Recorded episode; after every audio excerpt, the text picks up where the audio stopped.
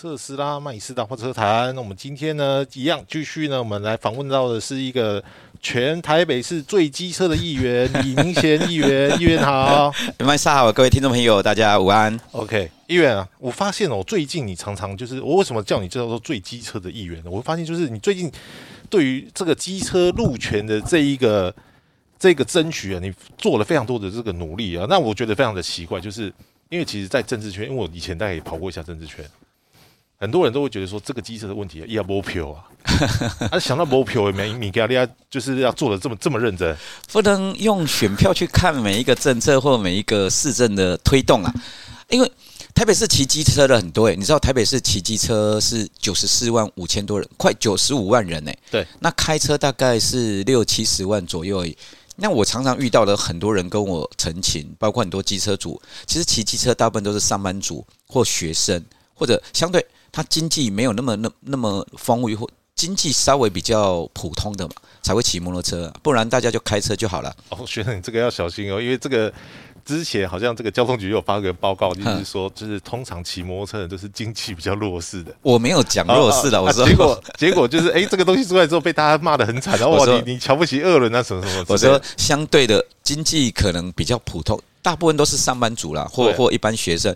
那很多人跟我澄清说，他们目前遇到了困难或处境。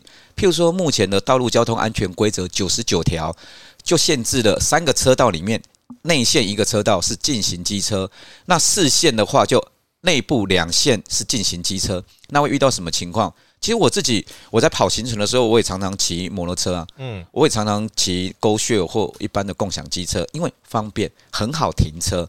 那会遇到一个状况是，譬如说三线进一线内线的时候，那外侧的话常常遇到临停或公车要靠站，那你你惨啊！你外线不能停，你就往内线切啊。那中线那一个又有又有汽车在开的时候。你你你就得往内线内线去切啊！那内线切的时候遇到那个进行机车，那你不是叫机车怎么不？你叫机车怎么办？所以现行的规定《道路交通安全规则》第九十九条的规定，显然就是对机车是不合理、不公平的。嗯，所以我的诉求，这个很多人跟我反映了。第一个，《道路交通安全规则》的三线进一、四线进二，这个是不合理的、不合时宜，而且这个已经跟目前的施工环境非常不合理。每次政府部门都说：“哦，我是基于安全理由。譬如说，我我譬如说我机车如果有公车要停靠的话，那他每次都限制说，你机车就在后面慢慢等就好了嘛，等等公车开走了，然后你再骑过去。一般人心会这样子吗？那这种方式，政府的这种鸵鸟的心态，不是等于是说，呃，歧视机车吗？那第二个，很多路口都是要要求机车强制强制带转。”而不是可以直接左转，等于是要两阶段左转，这个也不合理啊！这个也要逐步逐步取消这个限制啊。譬如说，我这礼拜去东湖的安康路到康康宁路，我把那个牌子呃强制两阶段左转的牌子卸下来了。这个我也争取一年多了，因为他毕竟安康路下康宁路左转的时候，他没有对向来车，等于对面没有车，那为什么机车一定要强制带转呢？这不合理啊！原本交通局或交大的说法是说，你两阶段才会比较安全，这也不合理嘛。所以后来我要求，包括检讨车流数据之后，然后开了几次协调会，然后把强制代转的牌拆掉了。那当然，我的诉求是这样：强制代转不用，那可是待转区还是留着，就等于你机车可以的话，你直接左转没有问题。那对于有些人，如果他不习惯强制，的话不不习惯直接左转的话，他还是可以在待转区做两阶段，所以我认为两轨制是未来最最好的一个方式了。所以我推动的是这两个方式。说第一个，机车有实际遇到的需求，也跟我澄清很多。那我自己也有骑机车，所以我感同身受。我觉得同理心呐，因为机车就行扣呢，特别要现在夏天呢，如果你在等红绿灯，有些红绿灯是九十九秒或一百二十秒，诶，你在路口等红绿灯的时候，晒的泪流，晒的那个汗汗流浃背的时候，你不觉得说，呃，政府或我们需要给机车族、机车骑士多一些关心照顾吗？至少要有一个公平的用路环境，对他们是更更多的保障啊！我觉得学学长刚才提到一个重点啊，就是我们大家知道民主的这个机制就是少数服从多数，对。就是我们要以这个多数的这个意见为主嘛，但是多数要尊重少数嘛。可是，在这个机车路权的这个部分，它其实是非常奇妙的。哦。是，刚才学长你也讲了，我们这个机车的族群是更大的，对，我比汽车还要大。可是，在于这个路权的规划上面，哎，是多数要去配合少数，因为交通局他给你概念就是你机车比较危险，我这样做是保护你，所以你看你最里面那两个车道你不要走，对，所以变成说我把好用的车道，我把多的车道我留给汽车，我留给少数，对。那你们这一些多数人呢，你就去挤在剩下的那个车道里面。而且就像学长讲的，你叫我走这两个车道没有问题啊，或者走那个车道没有问题啊。那你临停你要不要处理？那公车进来，我要我要我要跑去哪里？对对，所以现在台湾的机车路权反而变成说是我多数要去配合你少数。是，对，包含其实我们现在在讲的这个，在讲的比如说这个待转区这个问题也是一样。我相信，需要你在跟这个政府沟通的时候，我相信交通局他们一定会给你这样的一个概念，就是我们做这个其实不是为了要要开罚啦，也不知道什么，我们是要保护这个机车安全。嗯。可是，当像议员那个您是这种所谓的在地议员，你了解说这个路况不应该设计成这个样子，可是他就是用个通令来涵跨所有的东西嘛。对。上面就是规定说你们要带转了，所以你们就要带转。对。对不对？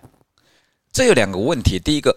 掌握决策的或掌握权力的人都是开车的多数了。嗯，就说你有权利的，他是用自己开车，他用开车的自己的想法去想骑机车的人应该要这么做。那等于说他会是用从上位思考，机车主你就是下位，你就是要配合我。所以很多官员或政府部门会这样思考事情。所以我一直很建议说，包括官员，你应该也是去骑摩托车看看，去体验骑摩托车，他们实际遇到的问题是怎么样。我觉得要换位思考了。如果说，呃，官员也去骑摩托车，他就会思考说，呃，摩机车主他可能遇到实际的问题，怎么去帮他们做解决？这这很重要。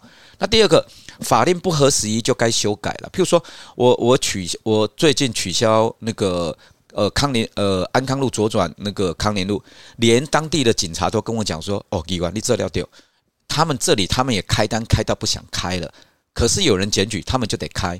因为他连警察都认为这里强制代转是不对的时候，他他自己也认为说法令已经不合时宜了，所以那政府为什么不去通盘去做检讨呢？所以台北市现在三个车道，那只有一个车道可以，三个车道呃三个车道三线一，他们解除了才四十七个车道而已，四十七条路，我觉得现在市政府应该去做通盘检讨，逐步去把它放宽。那第二个。在修法的部分，当然要立法院了。这个基础会，呃，七月九号会有会上那个凯道，呃，从忠孝西路，呃，从花博骑到凯道，呃，当然呼吁朝野可以力量。第一个，当然道路安全安全规则九十九条可能立即废掉，即使有它的难度，那至少可不可以把它放宽，或或做比较符合现状？光我在开公听会的时候。台北市的交通局长也认为第九十九条应该要大幅修正啊，他认为三线一根本没有没有必要啊，是不是改成四四线进一就好了？原本现行是四线进二，三线进一嘛，那他认为三线进一可以不要了，那四条四车道的，那从原本进二进两条线，那就进一条线就好了嘛，那这样可以大部分的车道都都可以解放，我们是会逐步的渐进式的透过修法，我我认为这部分。并不是说你要以安全为考量就全部都不开放，而是说你更多的开放可以让机车族更安全。我觉得应该要意味思考了。可是就是通常在这个政府机关他做事的时候，他跟你讲说有啊，我没有考虑要修啊，我找很多专家学者来。可是就会遇到刚刚学长讲这个问题，我专家学者，我对我是交通系的专家，我是运输系的专家，我又不骑摩托车。我我我我跟议员不一样啊！议员你平常会骑摩托车，所以你了解摩托车主他真正的辛苦在哪边，或者说我们实际遇到的这个用路的状况。我这些什么哦什么交大的教授、某某的教授、什么专家之类，我开车啊，我有司机啊。可可是你要要用数据来说服我啊！譬如说我也去调台北市，台北市我刚刚有讲了嘛，呃，机车比汽车还要多。可是你知道吗？违规的比例，汽车高四轮的违规超远远超过二轮的。对啊。远远呢？那你肇事的比例，还有包括死亡的区、死亡的比例的幅度，汽车是高过于摩托车的。大家讲很多学者来开会的时候说，哦，你摩托车是肉包铁啊，所以你要要更多的限制，更才能更安全。这个这个理由我觉得有点狗屁不通了，因为实际的数据就摆在那里啊。你说更多的限制，哦，我说你摩托车会飙车速度过快，反而肉包铁就会出更多的车祸，然后造成更多的伤亡。这理由解释说说服不通，因为从数据来看，第一个四轮的呃违规率本来比较多，那肇事肇事率也没。那个两轮的也没有比较多啊，整个死亡的趋趋势来讲，四轮的反而更高诶，那两轮的是慢慢减减缓诶，所以你拿数据来讲，以安全为理由，我觉得说不去做更多的解放，我觉得这个无法说服民众了。所以我觉得说，是不是道路的更多的限制把它解除，这个避免第一个避免呃对机车主的歧视化之外，第二个。我觉得交通更顺畅，反而对机车是更大的安全保障。我这么解释好了，譬如说限行三三线进一嘛，那你你公车靠站的话，很多摩托车你逼着往内钻的话，是不是会容易危险？那如果假设说，如果你进行机车把它解除的话，它它走内线也是安全的时候，它就不用钻啦。他直接整个车道一二三车道都可以走的时候，他就不用闪公车，然后一定要钻到内线嘛，因为他内线原本就可以走了。所以这部分我认为说，如果假设包括从车流，还有从整个整个车流顺畅去做检讨的话，该解除就该解除了。第一个，我认为说立法院尽速修法；第二个，在修法前，台北市。呃，即使各县市哦都要做一个，包括这一些、这一些整个道路系统对机车骑士的这些不当的法令，要去全面的翻修了。所以我蛮支持学长，你那时候在记者会有提出来，就是说，这其实不单单只是一个法规上面的一个改变，而它其实。牵扯到更多一个是一个态度的转变。观念，所以你用一个所谓的交通解严的这个对。这个状态。刚才徐你有讲到，就是说这个车道的这个分流的这个部分来讲的话，它其实有一个还有还有一个蛮蛮蛮蛮值得去探讨问题，就是现在我们的桥梁。啊哼，那个重新啊那个新北市最近在那个机车道去做做一个这个测速那个区间测区间测速，也引起非常大的反弹。那很多人就说，你为什么这个是汽车道跟这个摩托车道中间，你中间要去做一个水泥墩？对。那长期以往，就是所谓的交通部它的概念，他就认为说，啊，我就是为了保护分流这个摩托车的安全嘛，我怕汽车去撞过去啊。对。那可是造成最大问题就是，比如说我上班只要一有一台摩托车发生擦撞，后面都卡住了，后面是擦撞，哎，结果呢，这一些摩托车呢，它就只能就是违规的去走这个汽车道，嗯，再去下桥，嗯，所以那这个部分来讲的话，是不是也符合学长你说的，就是？整个车道其实我们应该不是再去做依照车种去做个限制，而是我们要把整个的车道这个部分去直接去做一个做一个这个所谓的解放，去做一个对，所以你必须把机车跟汽车把它比较在一起。当然了，很多很多开车的很多四轮都认为说啊，我缴税缴比较多。我该享有的权利是比两轮的比较多，可是这是一个扭曲错误的观念。大家共同使用一个平面、一个道路、一个桥梁，嗯，这运具是这个平面道路，这道路桥梁是政府提供给我们的，是要共同，而且大家是要可以更顺畅的可以通过这里的话，我觉得如果大家的使用的权利是公平的，包括桥梁的设计的部分、分流概念，像做那个桥墩，我觉得反而更多限制。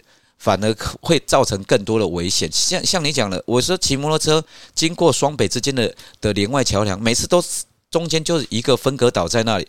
其实只要前面造成车祸，后面全部都塞住了。甚至我真的看到有人把车子把它经过那个桥梁挪挪进搬搬进去，我真的现场看过啊。那是不是造成更多的危险？我觉得像这种对于不当的限制都要解除了。那第二个，对于区间测速的部分，我我觉得这个真的是有它的不合理之处。我们在议会已经咨询过很多次了，区间测速，我觉得这一个是有争议很大的了。像现在台北市有很多地方，包括自强隧道也在执行区间测速，当然是否一定是又说哦，我基于安全考量。那区间测速，第一个，你区间测速对于速度是不是有人故意降降降低了？那姑且不论说它是不是有侵犯人权的嫌疑。那第二个，它的机器的准确度，这个我们在议会也被咨询过，也咨询过很多次，所以说它机器的准确度准吗？那第三个，就说是不是有人为了区间测速，然后速度刻意刻意降得更慢？比比原本的速度更慢很多，这个是不是导致说它整个车流会更慢、更更多塞车？所以区间测速，我觉得说是政府一个便宜便宜形式的方案呐。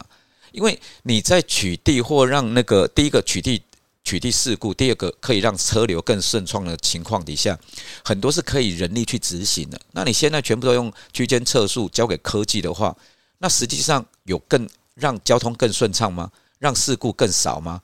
我觉得这部分应该要一定的时间去做检讨，而不是说到处都装区间测速。那这样全部都科技执法区间测速就好了。我觉得这部分第一个对人权。这个这个不一定是这个是有扼杀，甚至相当程度的侵犯。第二个，对交通有没有真正的帮助？我觉得这个是值得检讨的。所以，学长，那你在这个争取这个机车路权的这个过程中，相信因为你是民意代表，你对于这个政府它是有个监督的能力。嗯。所以，就你您您您自己觉得，就是说，到底公部门在面对这种所谓的改革的时候，面对这种所谓的路权解放的时候，他们的态度到底是怎么样？他其实他们是一种抗拒的心理，还是觉得说？哎呦，议员，你不要在这边给我们搞事情了，就是这些已经很忙了啦，就是不要再弄这些有的没有的。对啊，你讲到重点了，就是这样的。他他觉得我们在找麻烦呐，可是啊，我因为我们对他们又有又有监督的权权益。老讲，我们明代只是反映一般民众多数人的想法。如果民众不跟我们反映，那我们不去发现问题的话，问题就让他在那里就好了。那你对公务员或公部门来讲，他们的心态是？多一事不如少一事，他们认为维持现状，维持现状最好，都不要去变动它。对啊，因为对他们来讲，我我搞了一个呃强制代转取消，对他们来讲就多多多一事嘛，要去要拆牌只是其次之外，对于车流是会不会造成影响，他们后续要去做评估，所以他们认为都维持现状，不要去动它，不要去动它最好。所以公部门对于呃机车路权或道路普平权这一个议题，相对是很保守的，他们认为都不要动最好。每次我会看的很多路口，譬如说我明天要去会看那个那个基河基河路，诶，我看一下我的行程哦。这个是也是内湖很重要的一个重要的道路，呃，明天旧中路跟新湖路二段三段的路口，这个也要开放，呃，可以直接左转，不用强制带转，这个也是我会看的。那交工部门都认为说啊，这里旧中路是重要的车流啊，上下班车流很多啊，那你把它解除的话，会造成影响。然后他们还做一个表格出来说要评估呃公车啦车流影响。哦，那表格好复杂，我就说，诶，叫你这表格的话，台北市没有一个可以强制代转可以解除了。所以公部门的心态是很保守的。那你要透过各种去调，包括跟交大调车流数据，还有。车祸数据，然后去说服他们影响是什么，然后好处是在哪里，然后我不要讲威胁利诱了，就是说要有各种技巧去 push 他们，他们才愿意动了。所以学长，您您您刚才也说了，就是。你也觉得说这个路权的这个部分，比如说哪边要进行这个机车道，或者是说哪边要取消这个待转区，它其实北市府它是需要一个通盘接套。其实不只是北市府了，应该是整个交通部，它应该要对整个全国的路上去做个通盘的这个检讨。可是我刚才听学长你这样讲的话，就是你现在做的这个东西很像是一个，好像你是就是个工程师一样，我每个路口去找 bug，就变成说我我比如说好像学长你你是认为一个这个港湖区的这个议员。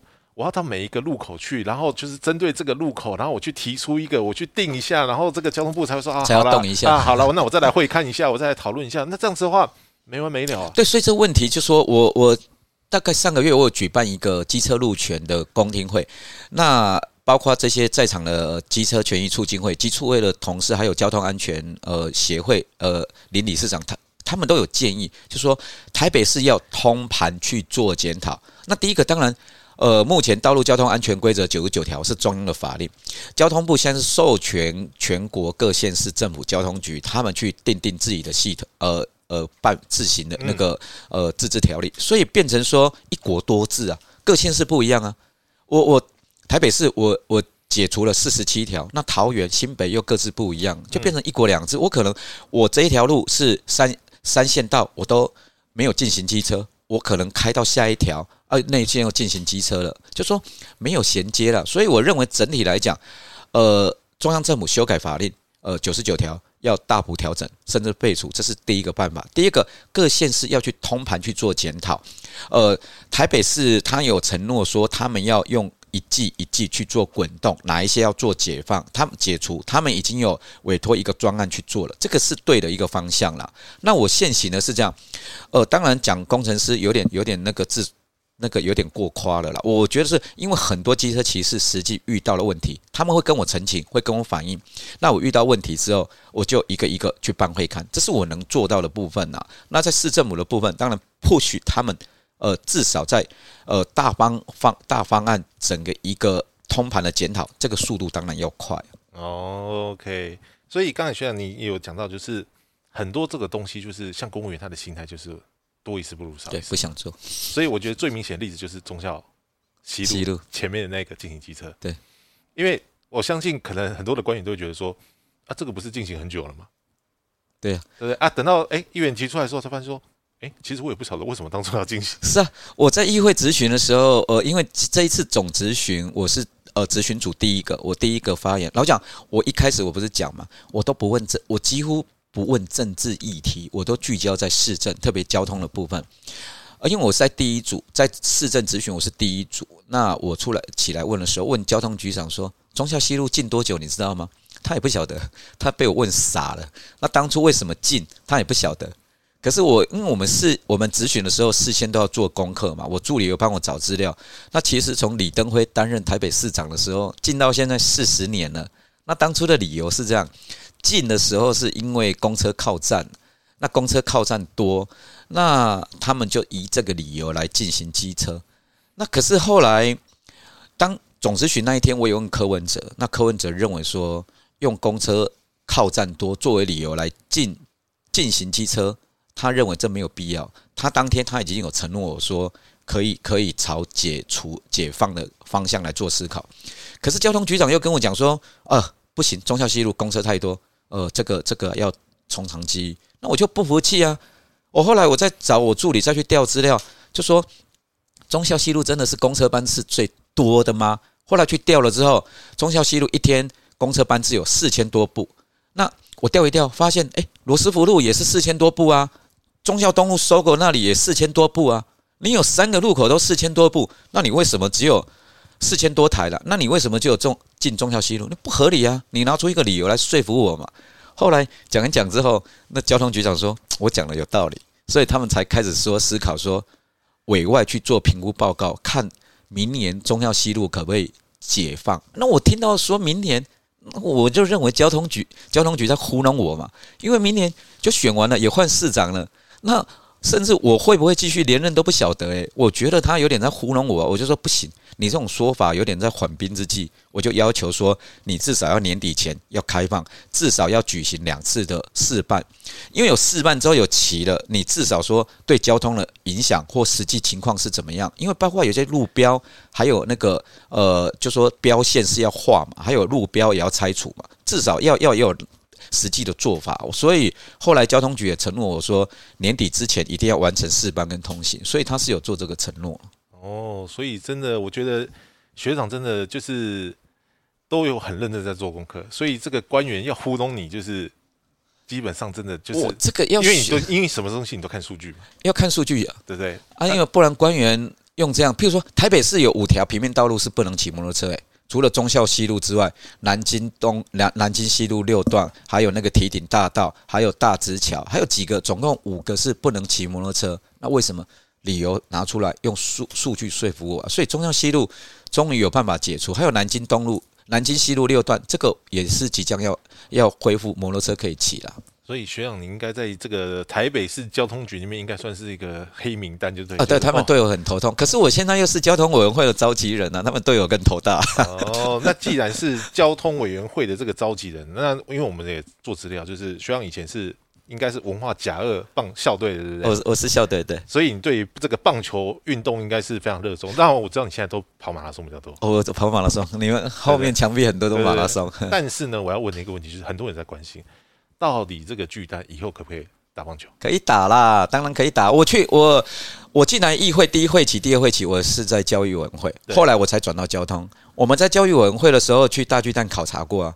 我我站站在那个投手球，当然还没放上去哦，站在中间，哇！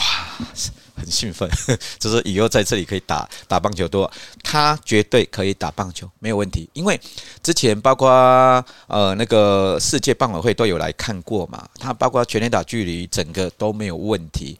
那现在问题是这样，养一颗蛋不容易，嗯。就说如果假设了，照原本台北市政府跟远雄的协议，如果可以顺利的话，原先呢，原先十月完工试营运，那可以的话，顺利的话，十月原本是包括是那个应该有一个美国大联盟的海外赛，还有那个世界世界世界杯吧，也会在台北台北举行，在巨蛋吗？对，在炸巨蛋。那后来因为巨蛋没有没有如期完工啊，所以所以整个都延后，都把它推掉，包括大联盟海外赛都推掉。那第二个，赵远雄提出来营运计划是这样子的，他还是要用透过扩大商场的营业的楼地板面积，用商业去养巨蛋啊。这这在国外来讲也是用这种模式，包括东京巨蛋，因为养一颗蛋不容易。打棒球来讲的话，第一个我先讲大巨蛋打棒球没有问题，可是要如何让大巨蛋营运的话，远雄的想法，不论远雄未来是不是说盖好之后他要接手，还他要接手继续营运，还是说他要把蛋卖掉？譬如说之前有传出那个呃辜仲亮、中信他有可能接，或者是其他人要接。可是未来它的营运方式当然很重要了，如何用商场、用商业模式来来养一颗蛋？因为你知道吗？我们现在，因为我自己也有在看看球赛，我常常去天母或或或台中去看棒球。我我是那个我是兄弟象，我是中信中中中信象的，就说中信兄弟了。那目目前我们直棒来讲的话，今年赛季的呃平均观众一场球赛才三千多人呢。嗯，疫情之前当然大概。前几年都五千多了，那我们大巨蛋规划的是四万人呢。那如果你以三千多人坐上去的话，季赛在在呃直放季赛在大巨蛋举办的话，那狼贼了就拍垮呀，很松啊。譬如说大巨呃东京巨蛋的话是四万四千人是满场嘛，那他平时东京巨蛋东京巨人的球场都是满场的哦，他都一直都满场啊。如果是如果像像台湾这样子的话，如果不论即使兄弟象最多，现在跟那个跟拉米果桃园，呃，最多的话，他大概平均都是六千人，那那也那也做做不到四分之一啊。那个场地不好看。第二个，权利金非常贵，可能谁会用呃巨蛋当主场的话，大概都是会赔钱的。所以，是不是说未来可以比较说，像现在，譬如说一季十场？或者说一季二十场这样，然后总冠军有几场是在巨蛋，这是比较可行的啦。或者说国际赛，呃，是在呃是在大巨蛋，用这种方式啦。那你说要求一个职棒队把把那个大巨蛋当做主场，我我认为政府这部分，因为它毕竟是职棒嘛，你政府怎么去做奖励？你不很难说一个球季六十场都在大巨蛋，那对职棒来讲，我觉得他可能会负担不起的。所以第一个。呃，巨蛋是可以打球的。第二个，呃，如何保障呃职棒赛季？那甚至未来可以做比赛。我觉得台北市跟远雄要找出一个合作的一个方式了，包括未来的那个权利金怎么去谈。第三个，呃，对于比赛的部分如何把它去做保障？譬如说，呃，国际赛几场，这个不是只有职棒而已，甚至中华棒协的力量都要进来。所以。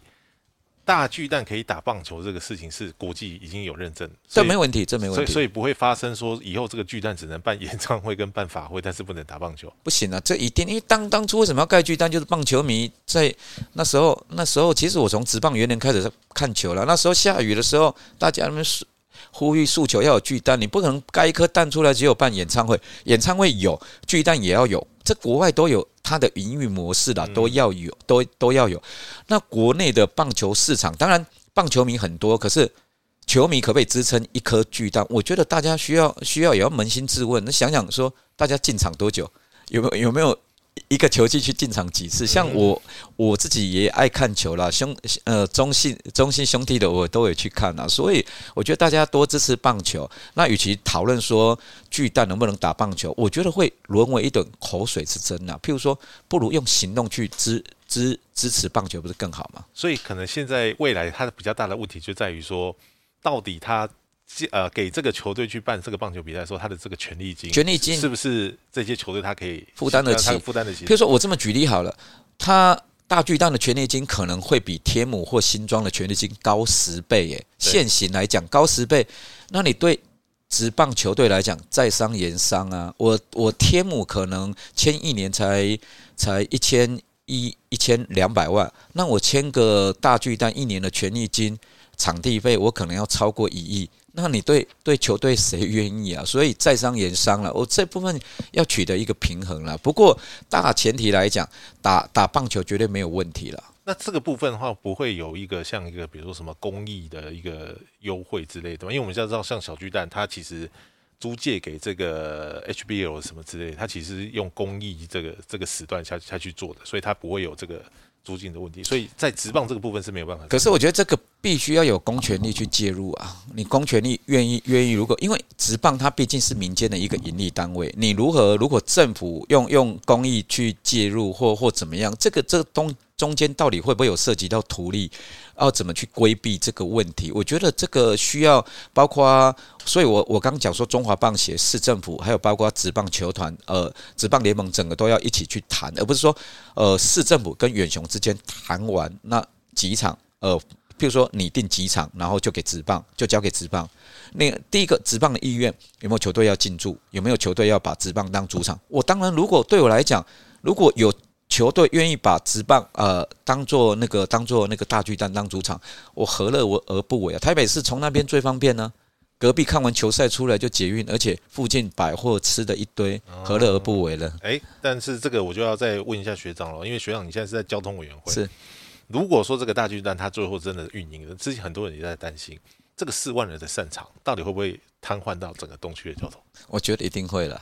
车流其实它有算过容流计算的，还有包括疏散的部分，呃，还有包括它在那个烟厂路的部分，说可以停五十几辆的那个那个大巴士嘛。大巴士从烟厂路，其实之前我们在交通委员会也也去也去参观过，呃，那个考察过它烟厂路，如果。五十几辆的大巴士围成一圈要疏散的话，对交通一定会造成冲击，对它的对它的服务水准一定会下降了。特别晚上，如果演唱会或球赛结束的话，大概都是九点十点。嗯，那部分当然已经是过了交通尖峰，可是那么大量的车流的话，我觉得第一个大巴士会造成交通冲击的部分一定会有。那你如何透过公共运输系统捷运的部分，到时候是不是说要加开？像你知道吗？日本有阪阪神，他在那个在在那个在阪神阪神那个球场甲子园球场口线，我也去看过。他们呃电铁啊结束的时候，球赛结束的时候都有加班车。那未来我们捷运如何去开值班加班车？这个其实都要去做思考了。所以你看，这个四万人如果说同时散场。就是假设棒球不可能，比如说他是五月天演唱会是有可能，会会有会有张惠妹演唱会是有可能，会有，所以这个散场的这一个人潮，应该我觉得差不多就跟这个跨年烟火的那时候差不多啊。你有没有看过那个小巨蛋？小巨蛋大概一万多人散场的时候出来也都很都人人潮很惊人啊！那南京东路那里四面八方，敦化北路那里都是人潮啊。那你更想想，如果大巨蛋是四万人，五月天演唱会大概三四万人跑不掉。对，散场的时候，第一个逃生疏散各出入口没问题了。当然有做过他的那个安全模组的测试，这是没问题。只是说疏散出来人潮怎么去做做疏散，未来怎么把它把它把它散场这个做好，这个当然需要需要更多更多。目前包括已经。没有做实际去测试过了，我觉得说电脑跑的都没有问题，可是未来实际真的演练过之后，真的实际实际的四万多人真的出来的时候，怎么去做擅长？我觉得这个都考验了。所以在这个远雄巨蛋这个部分，他们有提出一个，就是比如说我四万多人我。我们不要说紧急疏散，就是我一般的这个人流散场，我应该要怎么做这个交管的这个维护？有啊，都有啊，他那个都有电脑模拟啊，都有那个模拟过几个演练都有，逃生演练都都都有啊。四万多人是没问题，所以是可行的，是可行的。OK，那这个要配合捷运加班吗？一定要啊，到时候你捷运不加班，没办法疏散掉啊。所以还有包括公车那个客运的那个那个地面上的疏散都有。所以他在烟厂路那里停车场，总共可以容纳五十几部的大巴士啊。对。整个整个都有疏散，还有各自疏散掉人潮是，其实是整个评估是胃容量是够的啦。只是说，那毕竟只是电脑模拟而已啦。我说真实上场演练的时候又是另外一回事了，因为他们计算，譬如说从观众席走出来，包括出口走到地面，他整个时间都有，整个他都有计算过，每一个人都有。可是那毕竟是电脑演练呢。到时候真的真实发生的时候，每一个人走的速度又不一样，而且有可能开车，对呀，还有人骑摩托车，对呀，对呀，骑 U bike，是，还有可能走路回家，是，哦，所以那真实的时候，到时候又不一样。譬如说，如果假设是球队的话，真的比职棒比赛，那譬如说。很多球迷都会围着那个球员的巴士啊啊，譬如说，如果总冠军的话，围着球员巴士，大家又不愿意走，那个怎么影响？我觉得交通冲击是在所难免啊。可是，一颗蛋期待那么久了，总是希望它可以孵出来，然后可以打直棒比赛。我觉得这是大家所乐见，也是棒球迷最期待的一件事啊。今年有没有可能？今年不容易，今年没有，今年今年不会。